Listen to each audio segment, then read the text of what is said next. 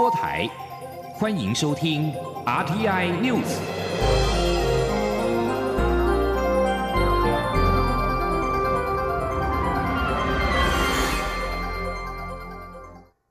各位好，我是主播王玉伟，欢迎收听这节央广主播台提供给您的 RTI News 新闻。首先带您关注。蔡英文总统今天上午在总统府接见美国医师会现任会长哈里斯。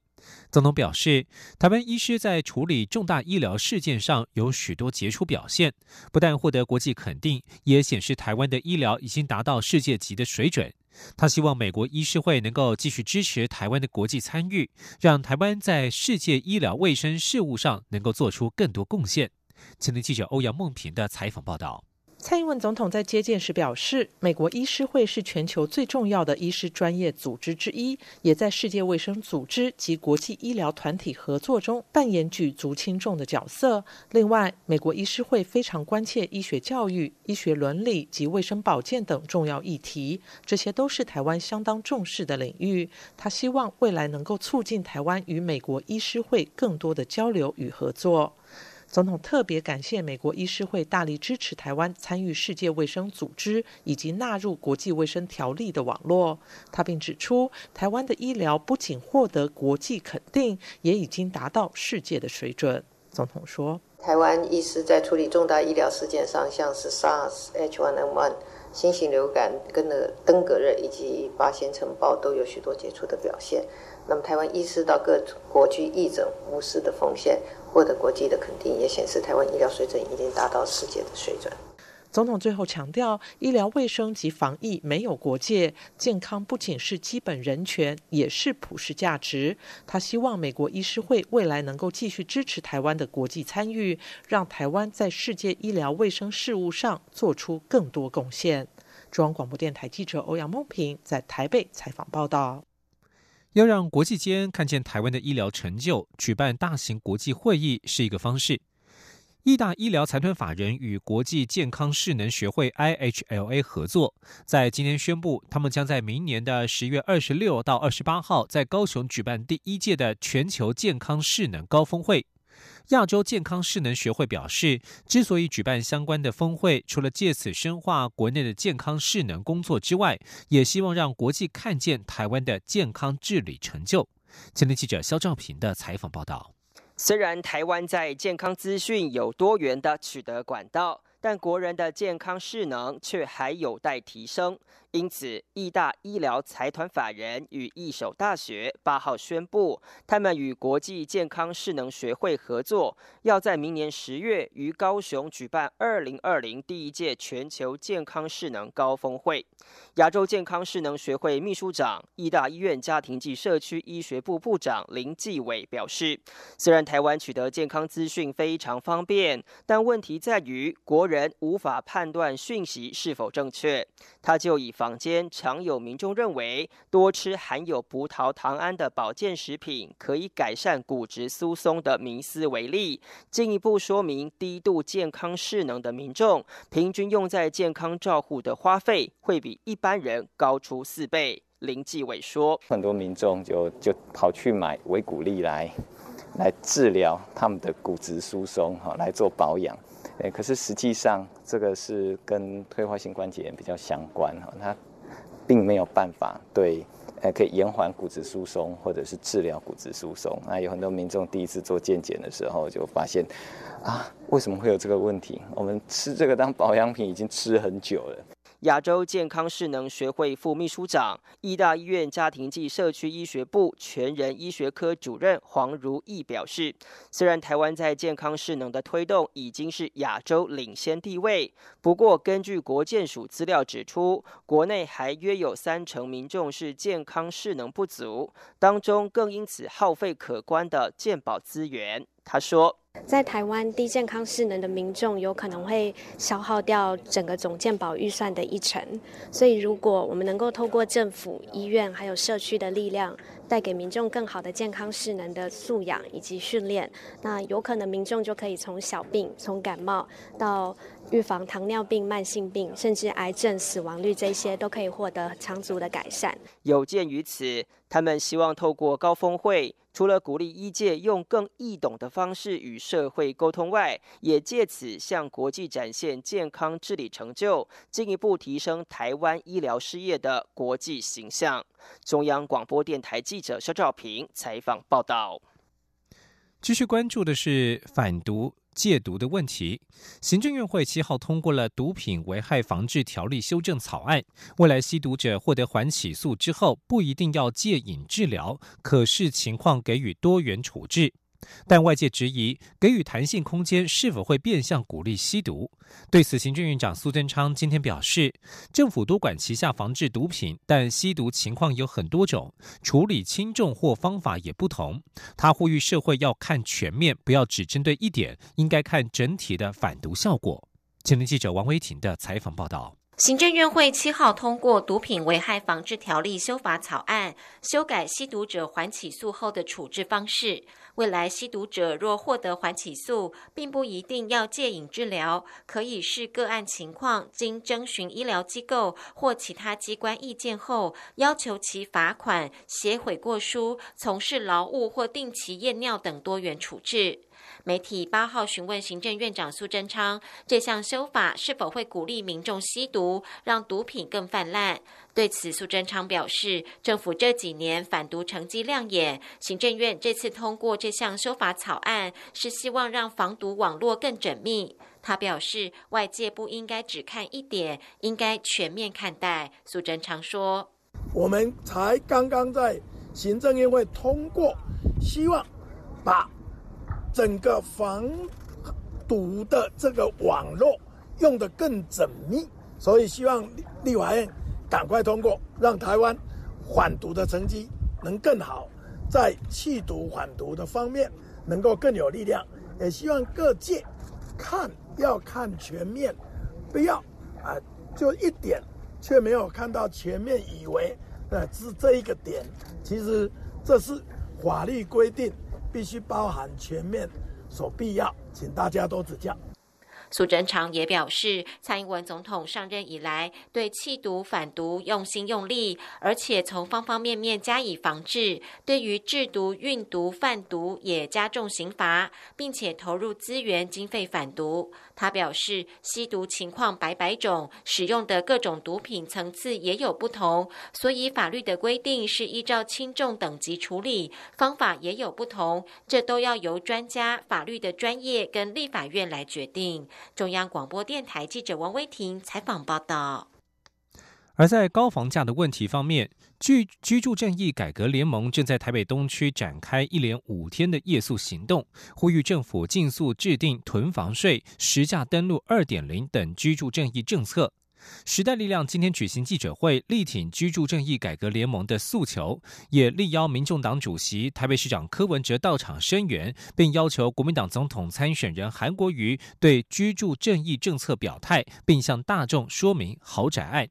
前天记者刘玉秋的采访报道。前台北市都发局长林中平、时代力量立委黄国昌等人所发起的居住正义改革联盟，自四号晚间开始，在台北东区展开一连五天的夜宿行动，将在九号于东区大集结，诉求制定囤房税、实价登录二点零等居住正义政策。时代力量党主席徐永明八号协同各地地委参选人，声援居住正义改革联盟的诉求，批评现行高房价的不合理，年轻人买不起房。而实力已在地院提出居住正义相关法案，呼吁其他政党表态支持。支持居住正义，一一九东区集。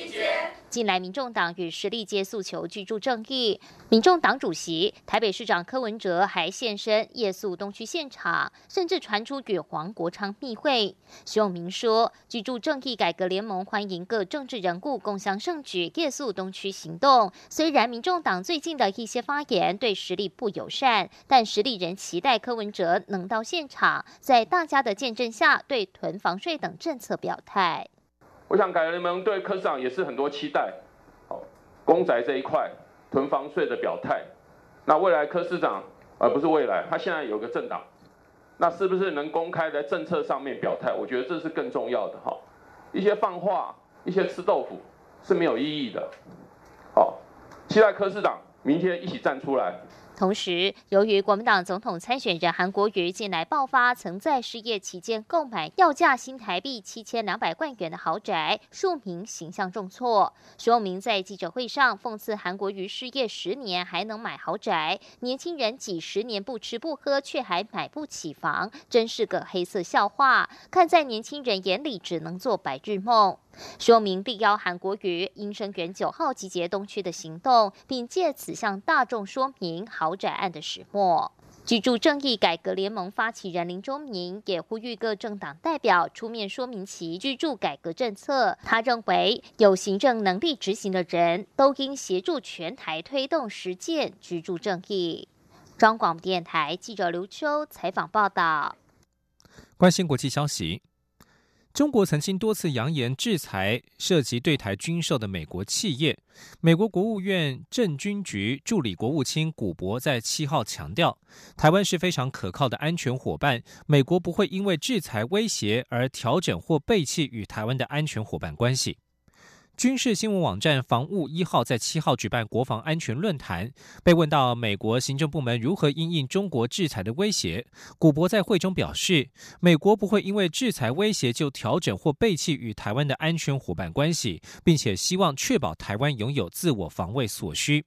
而在同一场论坛的二零二零展望研讨会当中，美国和平研究所资深政策分析师金在七号表示，明年台湾大选将和去年选举不同，因为香港的情势，选民将更关注中国议题，而中国对香港的做法是适得其反。另外，外交关系协会官网在七号刊登了东南亚资深研究员格兰奇克的专文，指出，北京意图以假讯息影响明年的台湾大选，但因为香港问题伤害中国形象，台湾也加强反制，北京可能难以达到目的。而在美中贸易战方面。美中贸易战传出将分阶段取消关税，但是美国内部意见分歧，投资人仍乐观看待。美股道琼与标普指数七号再度突破历史新高，人民币对美元汇率升破七元关卡。中国商务部发言人高峰表示，中美两国同意随着协议进展，分阶段取消加征关税。不过，消息人士指出，取消加征关税以寻求达成第一阶段的贸易协议，面临来自白宫以及外部顾问的强烈反对。部分人士认为，这会使得美国失去谈判筹码。另外，美中之间的科技战战火仍未停歇。美国首席科技政策顾问。克拉特·希尔斯在七号抨击对中国五 G 网络和人工智慧科技展开双臂的国家。他表示，华府已经在五月对华为实施出口管制。他呼吁欧洲国家不要使用华为的产品。曾经担任美国贸易官员的谢安民指出，华府基于国家安全仍会加强管制技术出口。美中科技竞争不会因为贸易战止息而结束。一名华府高层官员在七号透露，美国与智利政府正在商讨明年一月在美国合办亚太经合会 （APEC） 高峰会。智利因为爆发民众暴力抗争，取消原定在十六、十七号于智利首都圣地亚哥举办的 APEC APEC 峰会。根据路透社报道，这位不知名美国官员指出，美国与智利正在磋商，携手努力重新安排这一项今年的峰会，在明年一月与美国一处地点举行，但是尚未做出最后的决定。而马来西亚外交部长塞弗丁七号表示，美国国务卿蓬佩奥之前在泰国曼谷告诉他，正考虑明年一月取代智利举办 APEC 峰会，但是马来西亚不认为这是个好主意。而马来西亚是下一届 APEC 峰会的主办国家。根据路透社报道，香港科技大学学生周子乐上周在示威过程当中坠楼，医院当局表示他在今天上午去世。这名二十二岁的学生是在四号凌晨在将军澳的冲突事件当中从停车场坠楼。先前有香港媒体报道，坠楼原因疑似是为了躲避警方发射的催泪弹，但是对于当时他确切的坠楼原因以及重伤之后是否因为警方阻拦而被延迟送医，至今仍未厘清。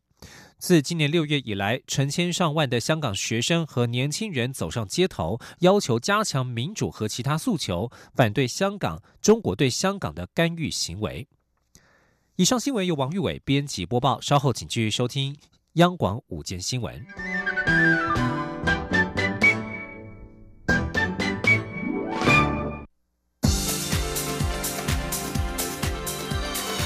这里是中央广播电台台湾之音，欢迎继续收听新闻。欢迎继续收听新闻。新闻开始，先来关心观光的相关议题。政府正在争取各国的观光客来到台湾旅游，而过去外国旅客来到台湾换汇，总得在机场、饭店或者是百货公司，不仅时间受限，还要被收取手续费。而近年来，国内有银行陆续在观光客造访的主要景点推出了台外币现钞双向兑换机，还有银行锁定日本游客最喜欢祈求姻缘的霞海城隍庙，和超商合作设置换汇柜员机。根据银行的统计，外国人使用换汇柜员机，其中以日本游客的占比最高。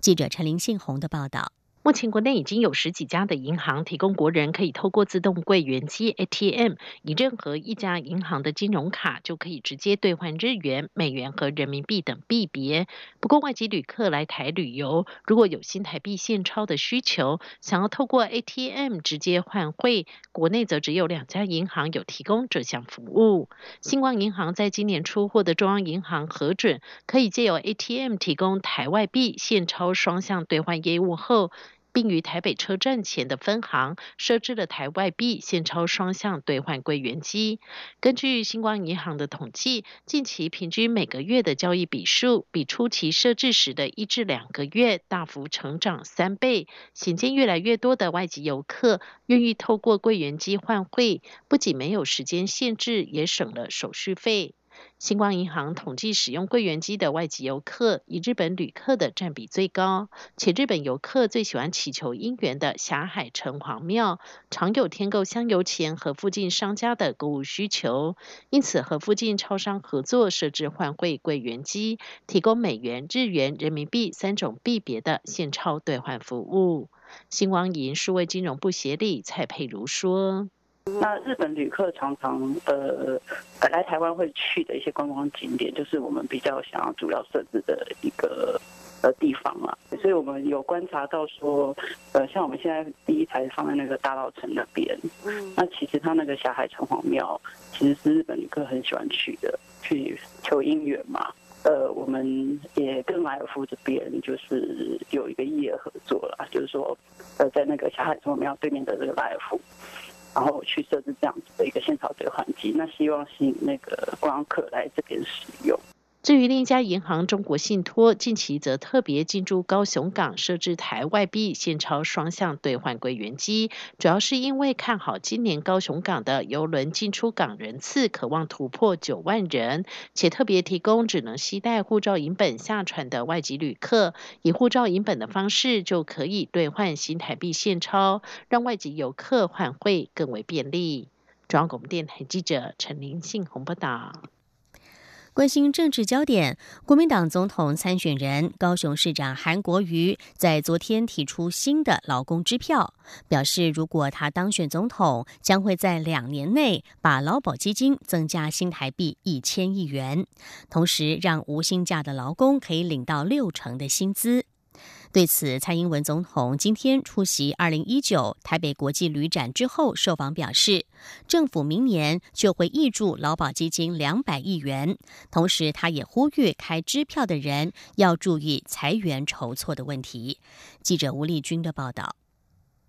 针对韩国瑜七号提出新的劳工政策，总统八号回应指出，开支票的人要注意裁员筹措的问题，并指出他执政以来一直致力改善劳工的权益，基本工资也已连续四度调升，就是为了提升劳工权益。此外，政府也实施减税，增加劳工朋友的可支配所得，明年更将挹注劳保基金两百亿元。总统。说：“我们从明年开始会以一年两百亿哦，挹注这个基金来强化基金的财务。那基金的财务其实确实是一个需要比较大的一个工程来处理，所以我们会持续的检讨。那主张要把钱用出去的人就要注意这个裁员怎么筹措的问题了。所以我们在做很多的财务工程的时候，我们都会注意到这个裁员筹措的问题。而针对韩国瑜购购买豪宅的各资外泄问题，有国民党立委指控国家机器介入，不过也有外界批评韩国瑜自己没有把事情说清楚。对此，总统也表示，既然社会有质疑，身为总统参选人就应该把事情说清楚。但指控国家机器介入，必须有证据，包括哪些各自外泄，什么机关有嫌疑，不能一句国家机器就把所有人打死。尤其过去韩国瑜也曾数度指控有国家机器介入，但最后都不了了之。因此，总统希望这样的发言必须要谨慎。针对总统在内湖所持房产的问题，总统也强调，此事在上次总统大选时，国民党就已吵过一次，当时也已厘清了，就是重提是没有意义的事。此外，针对美国智库提及中国制造很多假消息来影响台湾的二零二零大选，总统也呼吁选民在大选最后阶段要特别注意许多假消息、假讯息以及变造甚至伪造的资讯，并强调台湾的民主选举不能输给这些假讯息。中央广播电台记者吴丽君在台北采访报道。至于朝野立委如何看待韩国瑜国政顾问团所抛出的旧保、劳退、劳保的劳动三件政策，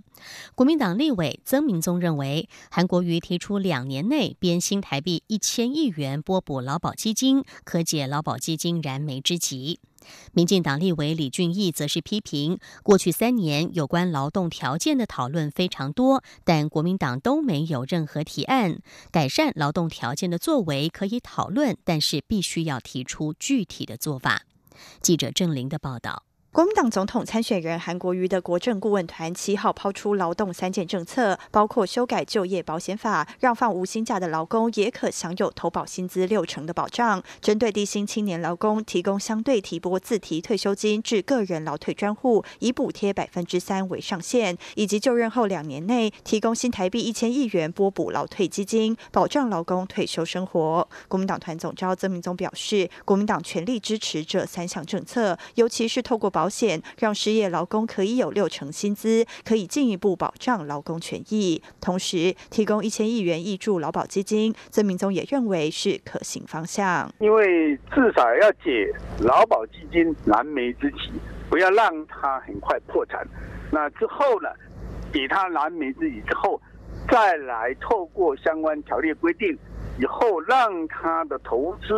能够提高效率，能够提高报酬率。民进党团书记长李俊毅则说，提出政策的重点在于如何落实，但韩国瑜都没提出具体作为，这点可以让社会检验。他们提出这样，呃，如何做到？啊，他们有没有估算他的这个经费大概会花花多少？然后还有，呃，他如何做到这些事情？是不是能够把具体的东西再跟大家说明？这样办才有办法讨论嘛？李俊毅说，劳动基金的部分，政府本来就保证它不会倒，所以每年拨补两百亿元。如果要拨补一千亿，是如何计算出来？经费要从哪里来？而且今年劳保操作又创历史新高，劳保基金更稳定。如果要更细致讨论，欢迎大家来讨论，但要先提出具体措施。央广记者郑。林采访报道。继续是新南向的相关报道。国立成功大学日前举办了第一届新南向国际新创竞赛，邀请五所东南亚国家的大学学生参加，和成大五个新创团队交流切磋。成大研究总中心表示，东南亚国家的创业风气没有台湾盛行，借由这次比赛，能够让这群学生的研发创意有机会透过成大的研发能量得以实践，甚至可以共同成为新创团队的伙伴。记者陈国维的报道。成大举办第一届西南向国际新创竞赛，邀请泰国马西豆大学、孔金大学、马来西亚马来亚大学、国家大学以及越南胡志明医药大学等五校六个团队来台参赛，介绍新创构想。胡志明医药大学学生团队针对治疗新生儿马蹄内翻足，提出以克制化 3D 列印取代现行粘性胶布及石膏固定法，提供更方便且透气效果更佳的矫正器。马西豆大学团队则构思为过动儿建立一个网站平台，让家长上网输入孩子平时的行为和习惯，从中配对出适合学习的才艺或课程，并与邻近的补习班和医疗机构合作，建立新形态的医疗商业模式，最终赢得第一名，抱走新台币三万元奖金。成大研究总中心企划组组长黄志忠表示，成大有学生团队提出为自闭症孩子设计一套能了解其行为。模模式的线上游戏，在经过比赛交流后，学生们也相当欣赏马西多大学学生的提案。目前正在讨论是否有合作的可能性。黄志忠提到，台湾近几年创业风气盛行，成大也具有研发能力。透过这次比赛，能让学生团队了解彼此可在对方国家发展的机会。东南亚的学生，他们知道东南亚的问题，台湾不知道。东南亚的学生知道怎么样有可能在东南亚赚钱，台湾不知道，所以我们透过这个交流，就是让成大的力量可以延伸到这些东南亚国家，然后帮助这些东南亚国家，就是我们成大学生成为这些东南亚创新团队的伙伴，然后一起在他们的国家创业。我们认为这样子比这些学生在台湾创业可能容易。黄志忠说：“希望这项竞赛未来能在不同的参赛国学校轮流举办，并扩大规模，邀请更多新创团队参与。”中央广播电台记者陈国伟台北采访报道。关心国际消息，中医中药在亚洲各国广泛的使用，针灸疗法在西方也是颇有名气。最近传出，世界卫生组织 WHO 将疾病分裂列入了中医的疗法。欧洲主要医学机构七号却表示，虽然 WHO 最近承认中医的使用，但他们仍然必须和传统的西方治疗方法接受同样的监管。欧洲科学院的科学咨询委员会、欧洲医学科学院联合会表示。欧洲议员必须保护欧洲公民的健康，因此现有的欧洲法规架构应该要修改，以确保中国传统医学在验证上能够和常见医学采行相同的标准。瑞典皇家科学院教授马哈拉说：“有些例子是部分中医治疗进行了临床前的调查，并且在严格的临床实验中证明对健康有重大的贡献，像是青蒿素对疟疾的治疗。”他也指出，中医治疗可能还有更多的诊断和治疗效益有待发现，但这绝对不意味着有关中医治疗的其他说法可以不加鉴别的被接受。WHO 将中国传统医学列入正式的国际疾病分类，将在二零二二年一月生效。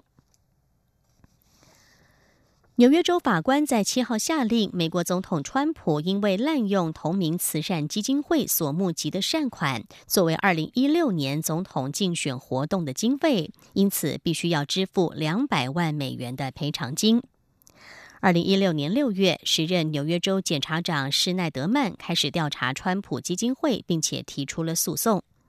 川普基金会已经在去年十二月解散。根据曼哈顿最高法院法官斯卡尔普拉的裁定，包括基金会剩余的资产和两百万罚款，将要平均分配给八家慈善机构。对于被指控滥用善款，川普在推特上表示，基金会只是一个非常有效益的慈善事业，只是出现一些小小的技术性违规。川普基金会的律师詹姆斯表示，川普承认个人误用了基金会的基金，也愿意接受法官的限制。未来如果成立新的基金，川普将会限制个人在基金会的角色以及活动。前纽约市长彭博公司创办人彭博再度考虑要角逐美国二零二零年总统大选。多家媒体七号报道，彭博可能在本周将会在阿拉巴马州提出文件，以角逐民主党总统初选。彭博今年初原本就有意参选，但是后来决定不投入选战，转而支持民主党的候选人。如今他又不排除亲自出马，与川普来竞逐下一届美国总统。他的顾问表示，彭博担心目前民主党的候选人没有办法打败川普。现年七十七岁的彭博是彭博有限合伙企业创办人兼最大的股东。以上 T I News 由陈义军编辑播报，谢谢收听，这里是中央广播电台台湾之音。